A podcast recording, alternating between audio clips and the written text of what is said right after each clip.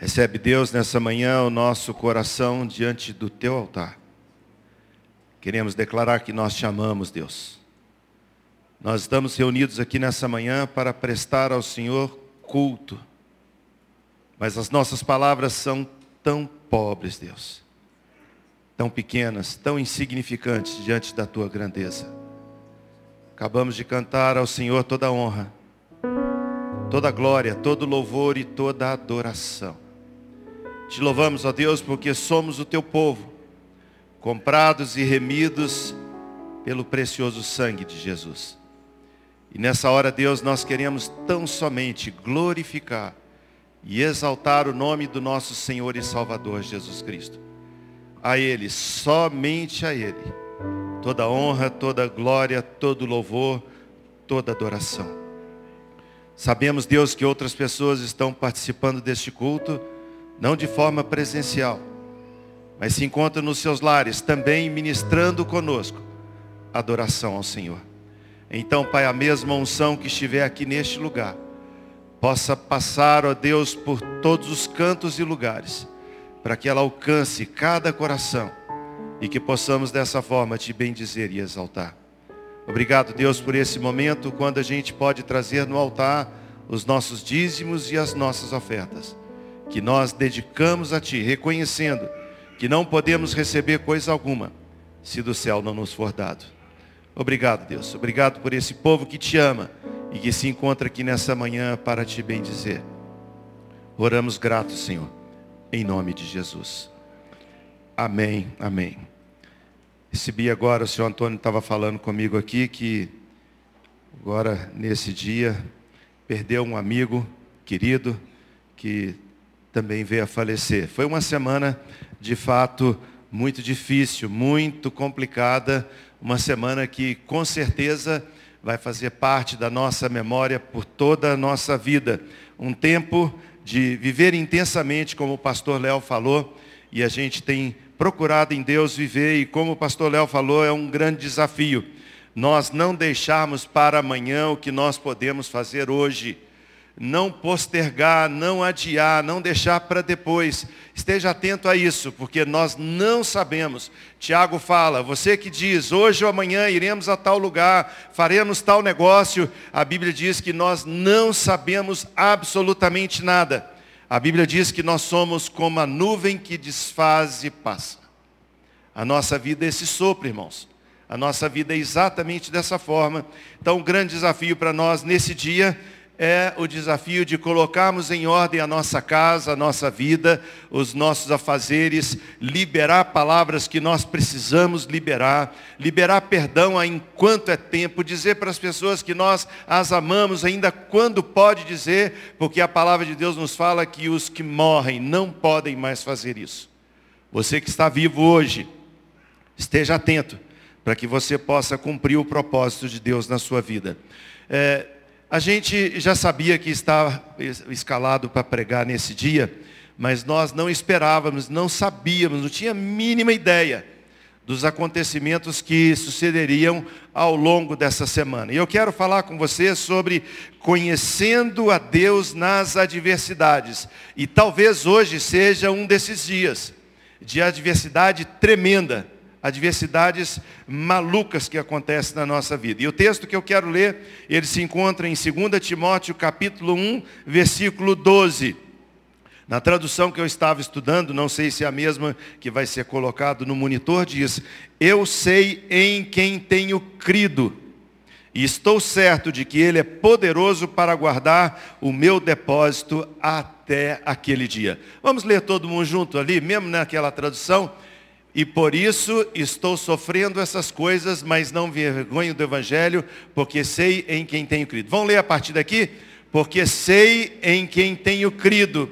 Estou certo de que Ele é poderoso para guardar aquilo que me foi confiado até aquele dia. Quero falar com você sobre conhecimento, sobre saber. Eu não quero falar sobre algo que significa um conhecimento intelectual. Eu não quero acrescentar na sua vida nessa manhã um pouco mais de conhecimento, Mas eu quero falar com você aquilo que é o tema do apóstolo Paulo quando ele fala, dizendo: Eu sei em quem tenho crido. Ele não está falando dos Deus dos seus pais, ele não está falando do Deus de Israel, ele não está falando do Deus é, criador dos céus e da terra, mas ele está falando aqui de um Deus pessoal. Por isso ele afirma: Eu sei em quem tenho crido. E eu quero fazer para você uma pergunta nessa manhã. Você sabe você conhece, você está certo, seguro para dizer que eu sei em quem tenho crido.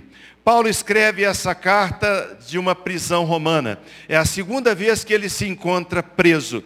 Você, ao ler as Sagradas Escrituras, pode ver que quando Paulo foi levado a Roma, e ali ele passou por julgamento, ali na cidade romana, a Bíblia fala que no primeiro instante ele estava numa casa alugada. Ele era um preso doméstico. Muito embora a palavra de Deus nos fala que existiam soldados romanos que estavam ali é, vigiando Paulo. E a gente vê que naquela jornada, vivendo preso em Roma, mas sem estar ainda num calabouço, sem estar ainda confinado numa masmorra, ele tem junto de si soldados romanos da guarda pretoriana que cuidava dele para que ele não fugisse ou coisa semelhante. E você pode ver que declaração linda que Paulo fala lá no final da carta aos Filipenses, quando ele diz: é, Eu saúdo a vocês, aqueles que estão aqui comigo, vos saúdam também, especialmente aqueles que são da casa de César. Ou seja, aprisionado, Paulo recebia pessoas na sua casa, mesmo sendo um prisioneiro, e ele anunciava, ele pregava o evangelho em todo o tempo. E a Bíblia deixa entender que aqueles soldados romanos que estavam presos junto com Paulo conheceram as Escrituras, conheceram o Senhor, e quando Paulo faz a sua carta lá, a sua despedida, dizendo: Os que estão aqui comigo vos saúdam. Talvez um daqueles soldados que estava preso com Paulo falava: Paulo, não esquece de dizer que nós também saudamos os irmãos que estão longe e vão ver essa carta. Mas agora, amados, é um momento de dor terrível. A segunda carta de Paulo a Timóteo é uma carta que ela se apertar derrama lágrimas. Porque a gente vê o apóstolo Paulo já contando sobre o seu sofrimento derradeiro, sobre um momento já de final de vida, onde ele está numa masmorra fria, onde ele está no lugar escuro, onde ele está no lugar, e ele chega a dizer que até os irmãos em Cristo os tinham abandonado. Ele chega a citar pessoas que se esqueceram dele. Ele agora é considerado como um criminoso perigoso para Roma ele foi condenado à morte, tido como alguém que tinha ateado fogo em Roma. E ele está agora no seu corredor da morte, esperando o seu momento de morrer. E ele conversando com Paulo, com, com Timóteo nessa carta, ele faz um pedido que brota do seu coração. Ele fala, Timóteo, não demore a vir encontrar comigo. Não demore, Timóteo, porque a minha vida está acabando. Eu já sou como libação ao Senhor. Eu estou condenado à morte. Venha logo, venha antes do inverno. E, se possível, traga a minha capa. Aqui o lugar é muito frio, Paulo. Timóteo. Aqui o lugar é terrível. Traga também os pergaminhos, traga para mim as minhas anotações, mas vem o mais rápido possível, porque eu sei que a minha vida está no final. Ele fala, mas eu não me sinto um malfeitor e não tenho vergonha de estar pregando o Evangelho. E ele diz na sua carta, concluindo, aquilo que nós conhecemos e usamos tanto em mensagem, quando ele fala: Eu combati o bom combate, eu completei a minha carreira, eu guardei a fé. Timóteo, você que é meu filho na fé, reaviva o dom que tem no seu coração. Intensidade, como o pastor Léo falou nessa manhã. Reaviva, deixa acender. Tudo isso dentro desses desse tema que nós estamos trabalhando em dezembro, sobre esperança viva. Uma esperança que se renova a cada dia, a cada instante e que faz este dinamismo do cristianismo na vida de todo aquele que crê. Quanto a mim, Timóteo, eu já estou pronto para morrer. Ele já dizia isso anteriormente, quando ele dizia que o morrer é lucro e o viver é Cristo. E ele dizia que o que vale a pena a permanência minha aqui nessa terra é que eu ainda estou sendo útil. Mas agora ele já diz: olha, a minha carreira foi cumprida, eu cumpri o que foi colocado diante de mim, agora eu estou pronto para encontrar com o meu Senhor. Qual foi a grande diferença do apóstolo Paulo ao dizer sobre isso? É quando ele fala dizendo, eu sei em quem tenho crido. Timóteo, não tem no meu coração nenhuma sombra de dúvida. Timóteo, eu não tenho nenhum tipo de insegurança. Eu estou convicto, estou convicto, estou certo que eu tenho servido ao Senhor dos Senhores, ao Deus de toda a terra. Por isso eu posso dizer, eu sei em quem tenho crido. Sabe, amados, como o apóstolo Paulo, a gente encontra outros exemplos bíblicos que também fizeram essa afirmação, ou uma afirmação semelhante a essa, no meio de tempestade, no meio de luta, no meio de adversidade. E talvez tenha sido essa semana, agora de dezembro, a semana mais difícil da vida dessa igreja ao longo de todo esse ano onde a gente experimentou dores que vieram para marcar profundamente a nossa vida.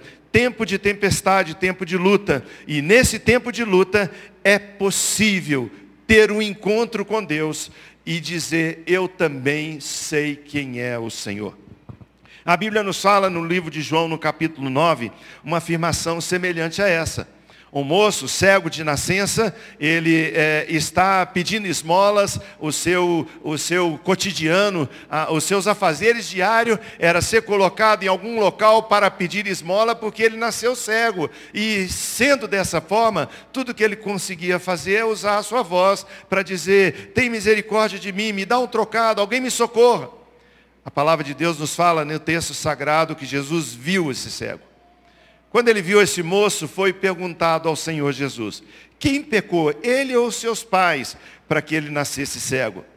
Jesus responde àqueles homens que o arguíam: nem ele, nem o seu pai, nem seus pais, mas ele nasceu assim para que se manifestasse a glória de Deus. A Bíblia diz que esse moço se aproxima do Senhor, Jesus cospe na terra, faz lodo com a sua saliva, coloca nos olhos do moço e fala com ele: vai lavar no tanque, vai lavar. Esse moço obedece, vai lá e lava, e agora, depois de ter lavado o seu rosto, ele começa a enxergar. E quando ele encontra-se diante do Senhor, as pessoas ficam espantadas. Como é que esse camarada que era cego há uns instantes atrás, agora vem andando sem ninguém ajudar? Sem ninguém colocar nele a mão, ele vem andando na direção do Senhor e alguns começam a dizer: não é ele não, parece, mas não é ele. Chegam a ponto, Wagner, de perguntar: é você mesmo, aquele cego, filho de fulano, filha de fulana? Você é ele mesmo? Ele fala: sou eu, eu sou cego. Não é possível, isso não pode. Isso não pode acontecer. E a Bíblia nos fala que isso aconteceu num sábado. Agora os religiosos estão mais preocupados em guardar o sábado do que ver a manifestação do poder de Deus. E questionam aquele moço: o que aconteceu? Ele fala: olha, foi o que eu disse. Eu era cego, não enxergava nada. Jesus fez lodo com a sua saliva, passou nos meus olhos, mandou que eu lavasse, eu lavei e estou enxergando. Glória a Deus! Mas espera aí. Esse homem, quem é ele? O homem chamado Jesus. Ah, mas não pode, ele é pecador. Ele é pecador. Agora, aqueles religiosos mudam o foco. Em vez de perguntar ao moço, chegam para o pai do moço e fala com ele assim: esse camarada aqui, é seu filho? É, é nosso filho. E ele nasceu cego? Nasceu cego. Mas como é que ele está enxergando agora? Os pais notaram que eles estavam sendo arguídos para serem lançados fora da sinagoga. Eles queriam pegar os pais e ter alguma razão para expulsá-los da sinagoga. O pai, quando entende isso, vira para os religiosos e fala assim: Olha, o moço é maior de idade. Pergunta para ele. Você quer saber alguma coisa? Pergunta para ele. Pergunta novamente. Dá a glória a Deus o que aconteceu. Esse moço agora dá uma lição para nós que somos cristãos e que temos uma experiência com Cristo, quando ousadamente eles falam: Epa, vocês também estão querendo conhecê-lo?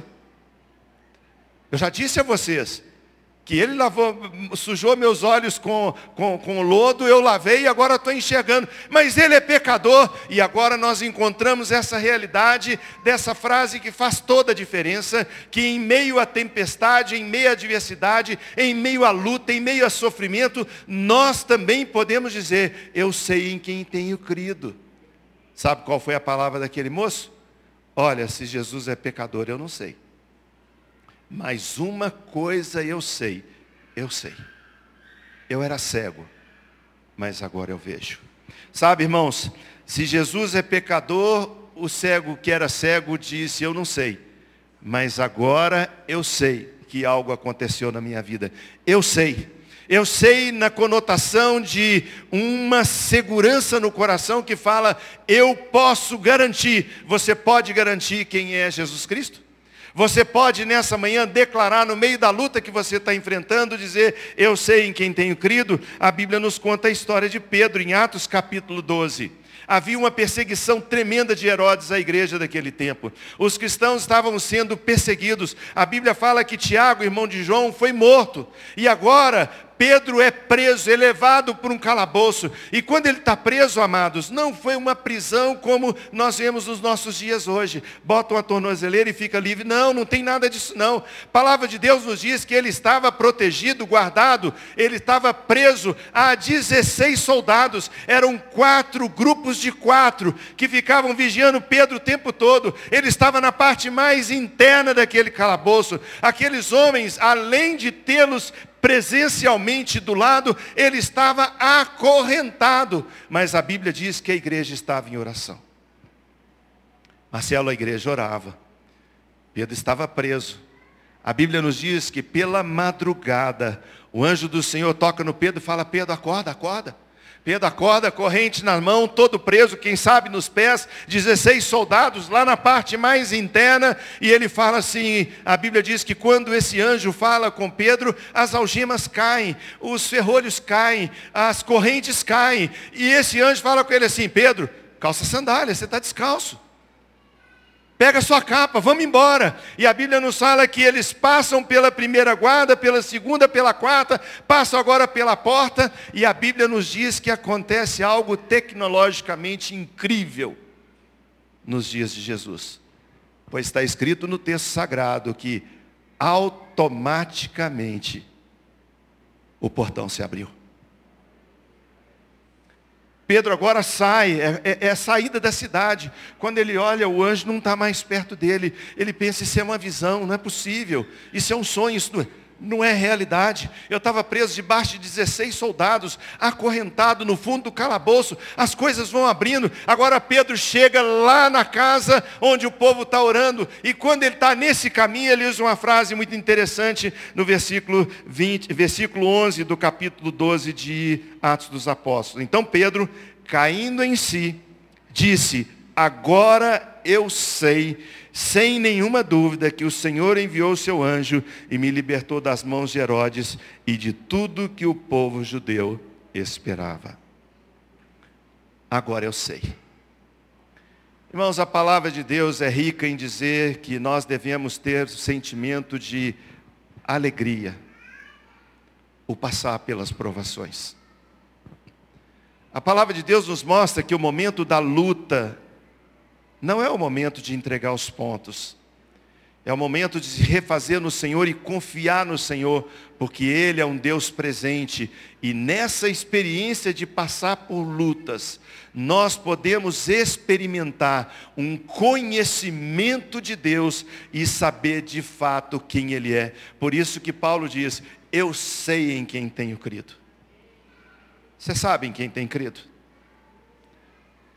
Você conhece de fato, é conhecimento de alguém que informou? Irmãos, eu nasci num lar evangélico. Eu tinha idade de criança, eu com um mês de idade fui batizado na igreja. Jogaram água na minha cabeça. Eu nasci num lar evangélico, era trazido à igreja todos os domingos. E ai de mim se levantasse do banco. Meu pai era numa ponta do banco, minha mãe na outra ponta, cinco filhos no meio. Quem assentava o beliscão comia. Fica quieto, pai, eu quero ir no banheiro. Não, você vai no banheiro antes de entrar no culto, agora você segura a onda. Pai, eu estou com sede, domingo que vem não trazer uma garrafinha d'água, você não vai sair. Irmãos, eu costumo dizer aqui na igreja, já usei é, é, essa afirmação no passado, que até os 16 anos de idade, na igreja que eu participava, eu já tinha sido quase tudo, só não tinha sido presidente da sociedade de senhoras. Mas não conhecia Jesus. Não sabia quem era Deus. Eu podia dizer dos Deus dos meus avós, do Deus dos meus pais, mas eu não podia dizer do meu Deus. Mas Deus nos dá a oportunidade de momentos de luta, Marcão, de adversidade, momento de sofrimento, olhar para dentro e falar: Deus, eu preciso do teu socorro. Tu és a minha esperança. Você conhece muito bem a história de Jó. A Bíblia diz que era um homem justo, bom, reto, diante do Senhor e que se desviava do mal. Deus permitiu que Satanás encostasse nele. Perdeu os bens, perdeu a família, perdeu os amigos, perdeu tudo, perdeu a saúde, mas não perdeu a sua esperança no Senhor.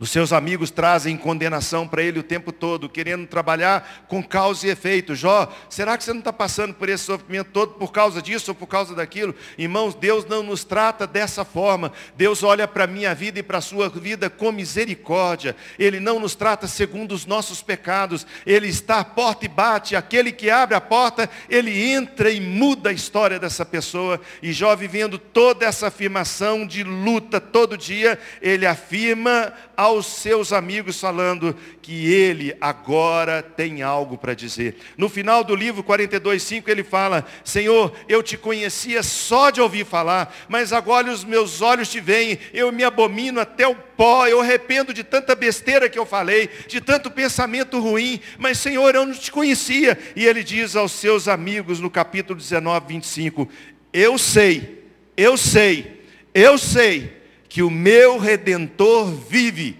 e há de se levantar sobre a terra naquele dia. Quando foi que Jó falou isso, irmãos?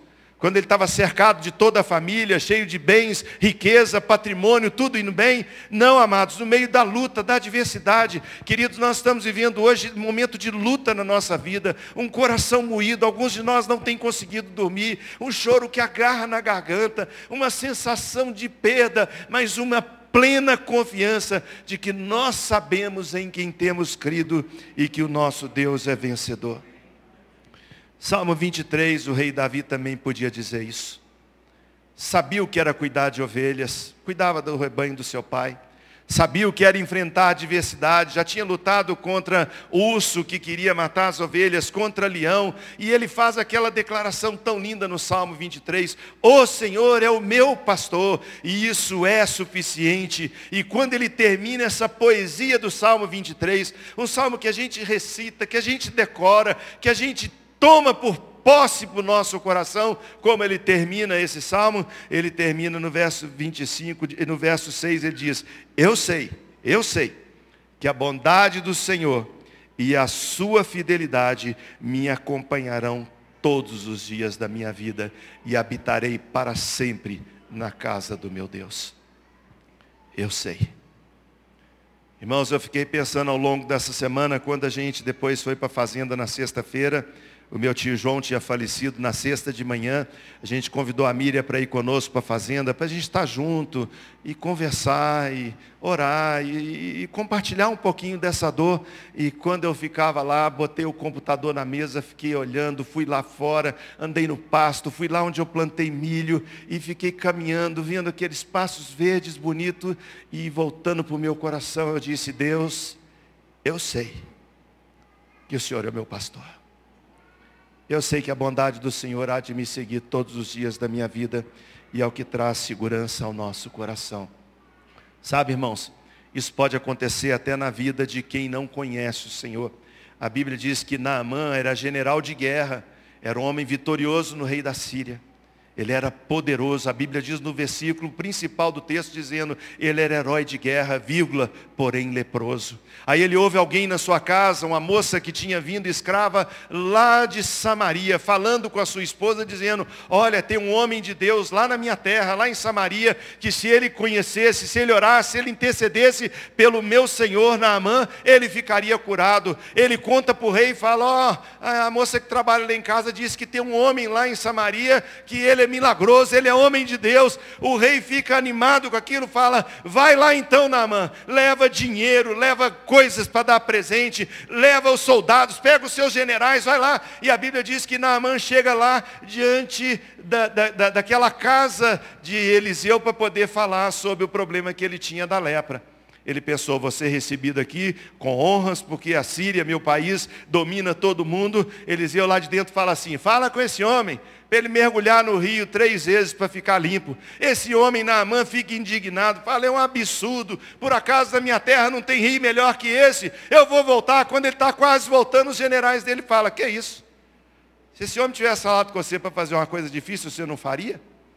Ele falou, só para você mergulhar na água três vezes, faz isso, cara, já estamos aqui. E ele, indignado, vai para o rio e mergulha na sétima vez aquele homem sai com a sua carne limpa, totalmente curado, totalmente limpo da sua lepra. A Bíblia diz que esse homem está com tanta alegria que chega diante de Eliseu e começa a oferecer para ele dinheiro, começa a dar tesouro. Ele fala: Não, não quero nada, não. Vai embora. Esse homem fica tão encantado com aquilo, ele fala: Então você permite que o seu servo, ele, Namã, possa pegar um mulo, encher ele de terra e levar terra para minha casa? Para que eu nunca mais esqueça. E ele fala: e porventura, se o meu rei, o rei lá da Síria, me levar para um culto de outros deuses e me forçar a fazer uma adoração, me perdoa, mas eu quero declarar. E a declaração que ele fala em 2 Reis 5,15 diz: Agora sei que não há Deus em nenhum outro lugar senão em Israel. Não há Deus senão em Israel.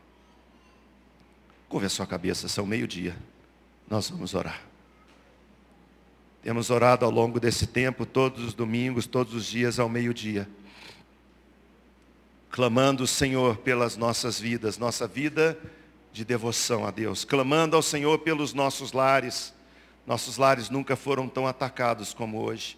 Famílias nunca enfrentaram tanta dificuldade, até mesmo vinda de governantes, vindo daqueles que fazem lei, que vem mudando toda a história. A família tem perdido completamente o seu valor no meio da nossa sociedade. Precisamos interceder pelos nossos filhos. Nós temos vendo dias difíceis onde a cultura deste mundo tem invadido a igreja, temos sido influenciados por esse mundo tenebroso que afeta que entra nas nossas portas, o que nós olhamos na televisão, o que a gente vê na internet, as músicas que ouvimos, tudo isso vem corroer o nosso relacionamento com Deus. Muitos de nós não têm tempo para ler a Bíblia todos os dias, não temos tempo separado, tempo para buscar a face do Senhor, como foi falado antes de mim, intensidade não é pela qualidade do tempo, mas pela qualidade da essência, de buscar com intensidade, de dizer para o Senhor, Senhor, eu não saio daqui enquanto o Senhor não falar comigo. Senhor, fala comigo. Senhor, fala comigo. Senhor, fala comigo.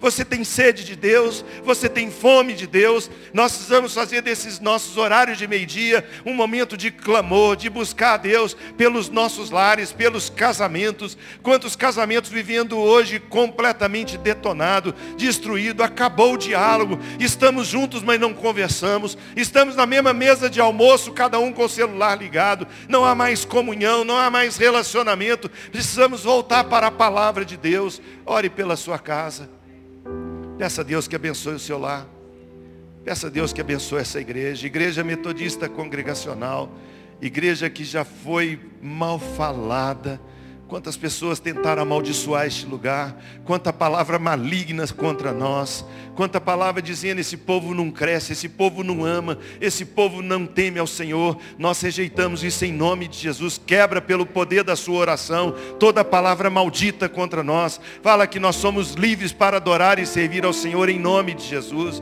Ore pela nossa cidade, cidade de Belo Horizonte. Ore pelo nosso estado, Minas Gerais. Ore pela nossa nação. Ore pelo nosso povo, ora pela igreja do Brasil. Oh Deus, tem misericórdia, contempla a nossa pequenez. Senhor, nós dependemos completamente do Senhor, mas nós queremos declarar nessa manhã, Pai, em nome de Jesus Cristo, que nós sabemos em quem temos crido.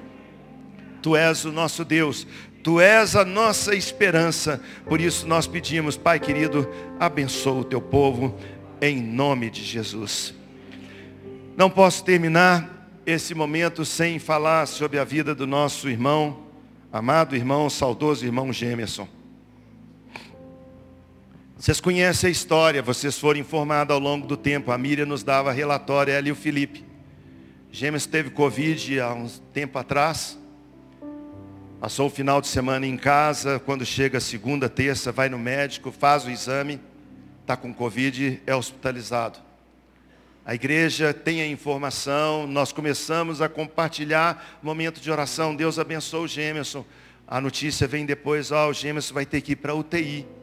Mas Deus, a gente estava orando para curar, Deus tem misericórdia, e o Gemerson vai para a UTI. Na UTI, eu lembro que a Miriam contava que quando ele estava indo, já na UTI, ele falou, Miriam, não me deixem sedar, não me deixem entubar, porque se fizerem isso eu não vou sair dessa. Foi, Miriam? E ela, aí a Miriam conta que ele, sem contar muito detalhe, ele já começa a sedar, o, o James vai ficando assim meio, meio sonolento e, e, lá na UTI eles têm que entubar, tem que fazer traqueostomia, gente orando, pessoas jejuando, eu recebendo todos os dias a nossa caixa postal, o nosso WhatsApp, todo cheio, como é que está o Gemerson? E pessoas orando, e nós sabemos que nós oramos aqui todos os dias de manhã, sete e meia da manhã, gente orando, pergunta, a caixa, o celular já não cabia mais de tanta pergunta, e a gente só comentando com a Miri e com o Pio, ó, oh, fulano está perguntando, mas a igreja está orando, e os irmãos sabem como foi essa jornada. Até que vem aquele momento de ele vai sair da UTI, vai para o quarto. Não, que alegria, irmãos.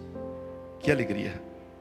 A gente chega naquele quarto, ele com o tubo na traqueia, não consegue falar, a mão cansada, ele levantar a mão era, era um sacrifício, e eu falava com ele assim, James, vamos orar, ele juntava as mãos assim para orar, sabe, pastor Teixeira, tipo clamando, falava, Jameson, nós estamos juntos, e sabe, e algumas pessoas conseguiram entrar lá, eu lembro da Aninha falando comigo, falou, pai, eu entrei lá no hospital para ver o T. Jameson, e ele estava lá no, no, no quarto já fazendo, acho que a fisioterapia, gente olhando, quando de repente ele levanta a cabeça e fala assim, Aninha, Aninha está ali, Aninha. sabe aquela alegria, o olho começa a brilhar pela alegria de ver de novo pessoas que se amam, gente, aquele tempo todo numa UTI, entubado, sedado, sem ver nada, e depois vem a grande notícia, os gêmeos vem para casa.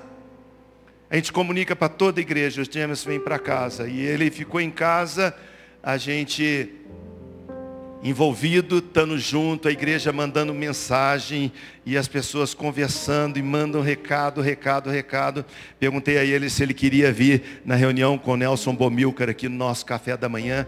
Ele falou assim, ô Tiari, vontade eu tenho, mas é tanta gente que vai querer conversar. Você sabe, eu estou tão cansado, eu não consigo nem falar. Ele não estava falando, ele estava assim, sabe, falar cansava. Ele ficou morando no apartamento dele no, no andar de baixo, que ele não conseguia subir lá em cima. Um cansaço, que ele andava um pouquinho. Nós levamos ele para a fazenda, ficamos juntos, parei o carro no nível ele andar, e ele vai lá, senta, sabe? Mas aquela alegria de ver que ele está recuperando. E aí a gente comenta com todo mundo, ele está recuperando, e a palavra, ele está curado. Domingo passado, irmãos, nós fomos comemorar o aniversário dele, 67 anos. E a gente não sabe por que cargas d'água ele insistiu para vir aqui na igreja, domingo de ceia. Ele sabia que muita gente ia deixar ele emotivo, muita gente ia conversar, mas ele insistiu com a Miriam, falou que. Aí a Suzana comentava assim: ó, vai ter almoço na casa dele, já vai receber os irmãos, irmão, família, vai ser puxado, mas ele quer, quando a gente viu, e, e na hora do aviso aqui falando, hoje é aniversário do pastor, aí o Gêmeos está aqui, irmãos, a gente podia ver no olhar da igreja aquele brilho nos olhos de se pudesse todo mundo gritar, todo mundo querendo conversar, mas sabe, queridos, nós tivemos a oportunidade de estar com ele no domingo, almoçamos junto, o irmão dele ficou lá até, até a noite, batendo papo. A gente nem imaginava que ia acontecer uma segunda-feira como aconteceu. Muitas pessoas perguntaram lá no velório, em vários momentos, por que será que o Gêmeos não veio a falecer lá na UTI? Já que as notícias eram tão difíceis, eram tão pesadas, sabe? Aquele, aquele momento, ah meu Deus, será que ele vai resistir? Eu fui, nós fomos visitar nossa sogra no final do mês passado e eu falei com ela assim, dona Orquideia, eu achei que o Gemerson não ia dar conta. Eu guardei a minha boca, eu fechei para não liberar uma palavra assim, para ver se eu segurava no meu coração, Senhor, tem, tem, tem misericórdia, faz o milagre, mas a gente não esperava que fosse acontecer como aconteceu. Talvez você esteja aqui nessa manhã também fazendo essa pergunta. Como é que o camarada fica curado, depois de lutar tanto tempo, e vem a falecer em casa, sentado, deitado na sua cama com a sua esposa, uma parada cardíaca, um infarto fulminante que não cria nenhuma possibilidade. Quando nós chegamos lá na casa da Miriam, tinha já um grupo de paramédicos no quarto, o outro grupo entrando no elevador. E não teve chance, não teve jeito, não teve jeito. E talvez você esteja perguntando, por que aconteceu dessa forma? Por que, que as coisas são assim? Sabe, irmãos, eu tenho plena convicção que Deus queria mostrar para o nosso irmão Gemerson como ele era amado. Há um tempo atrás nós tivemos eleição aqui na igreja do conselho e ele não se elegeu nos titulares, foi um dos suplentes. Ele me procurou, falou comigo assim, Tiari, eu estou entregando a tesouraria da igreja, eu não quero mais ser tesoureiro. Eu imaginava o motivo, falei, não, cara, você não pode fazer isso. Você não pode fazer. Não, eu estou sentindo que a igreja não me quer. Ele sentia o que eu sentiria, irmãos. Que todos nós íamos sentir. Depois de passar anos a fio servindo a igreja, uma pessoa nos bastidores que você não vê, mas que vem aqui, cuida da igreja, zeloso em tudo, como conselheiro, como tesoureiro, como professor, como acampante, como equipante, em tudo, em tudo, dedicou. Você não consegue imaginar o tanto que ele e a Miriam se envolveram na igreja a nível de servir. Ele falou, não foi uma vez só não. Ele falou algumas vezes. Eu não sabia que eu era tão amado. Eu não sabia. Sabe, irmãos, é aquela experiência que a gente tem do conhecimento não intelectual. Mas o Gêmeos tinha convicção que Deus o amava e que a família IMC o amava também. Morreu em paz, se nós estivéssemos escrevendo alguma coisa, diríamos como está escrito no Antigo Testamento. Descansou em paz, junto com seus pais. Tudo que nós precisamos, irmãos, é entender que o conhecimento de Deus não vem por osmose, não vem pelo que os outros fizeram, mas o conhecimento de Deus é experimental na vida de cada um de nós. Se você se encontra aqui nessa manhã, conhece Deus de ouvir falar, participa dessa comunidade, ama esse povo, tem parentes aqui, as crianças estão no DINC, ou gosta de estar aqui porque as mulheres têm programas bacanas, ou a juventude é muito legal. Você precisa ir além. Você precisa ir naquele ponto de poder ter uma experiência com Jesus e dizer: Eu sei em quem tenho crido. Eu sei. E quando a sua ficha for chamada, quando o seu nome for chamado, você poder chegar na presença do nosso Senhor e Salvador Jesus Cristo, porque um dia o conheceu como Salvador pessoal. Curva sua cabeça, feche os seus olhos. Nossa fé é provada. E nós podemos experimentar o grande amor de Deus para conosco, como declarou Paulo. Eu sei em quem tenho crido, e estou certo de que Ele é poderoso para guardar o meu depósito até aquele dia. Talvez você não saiba o tanto que você é amado, mas a palavra de Deus nos declara que Deus te ama de tal maneira, tal maneira, que Ele entregou o único filho que Ele tem, o único filho, para morrer na cruz no seu lugar, para te salvar da condenação do pecado. E todos aqueles que reconhecem isso e se entregam a Cristo, podem dizer: Eu sei em quem tenho crido. Não vá para casa sem também tomar essa decisão. Não encerre esse dia sem convidar Jesus Cristo para ser o Senhor e Salvador da sua vida. Não perca essa oportunidade.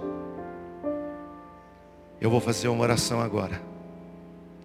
Vou fazer uma oração de entrega. Uma oração que eu fiz há muitos anos atrás. Quando me falaram do amor de Cristo e eu entendi que Ele era a minha única esperança. Confessei Jesus Cristo como meu Senhor e Salvador. E posso declarar para vocês nessa manhã, eu também sei em quem tenho crido. Quando eu terminar de fazer essa oração, se você está fazendo ela junto comigo, com sinceridade no seu coração, depois nos procure. Procure alguém aqui da igreja e diga: nesse dia, eu também abri meu coração para Jesus Cristo. Eu quero recebê-lo como meu Senhor e Salvador. Deus querido, tantas pessoas conhecem a história de Jesus, mas nem todos conhecem o Jesus da história. O nosso mundo ocidental estará reunido no dia 25 de dezembro comemorando o Natal, o dia em que se celebra o nascimento de Jesus.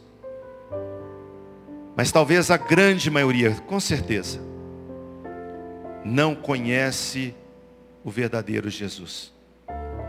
Conhece a história de um menino e dois mil anos depois ainda o tem como menino.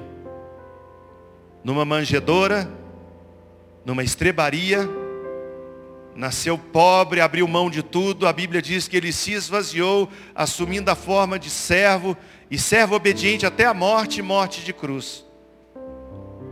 Muitos não se lembram que esse menino Jesus cresceu, se tornou homem, anuncia que é chegado o reino de Deus, prega sobre o reino de Deus, convida pessoas para serem seus seguidores, muitos decidem segui-lo, abre o seu coração e o recebem como Salvador.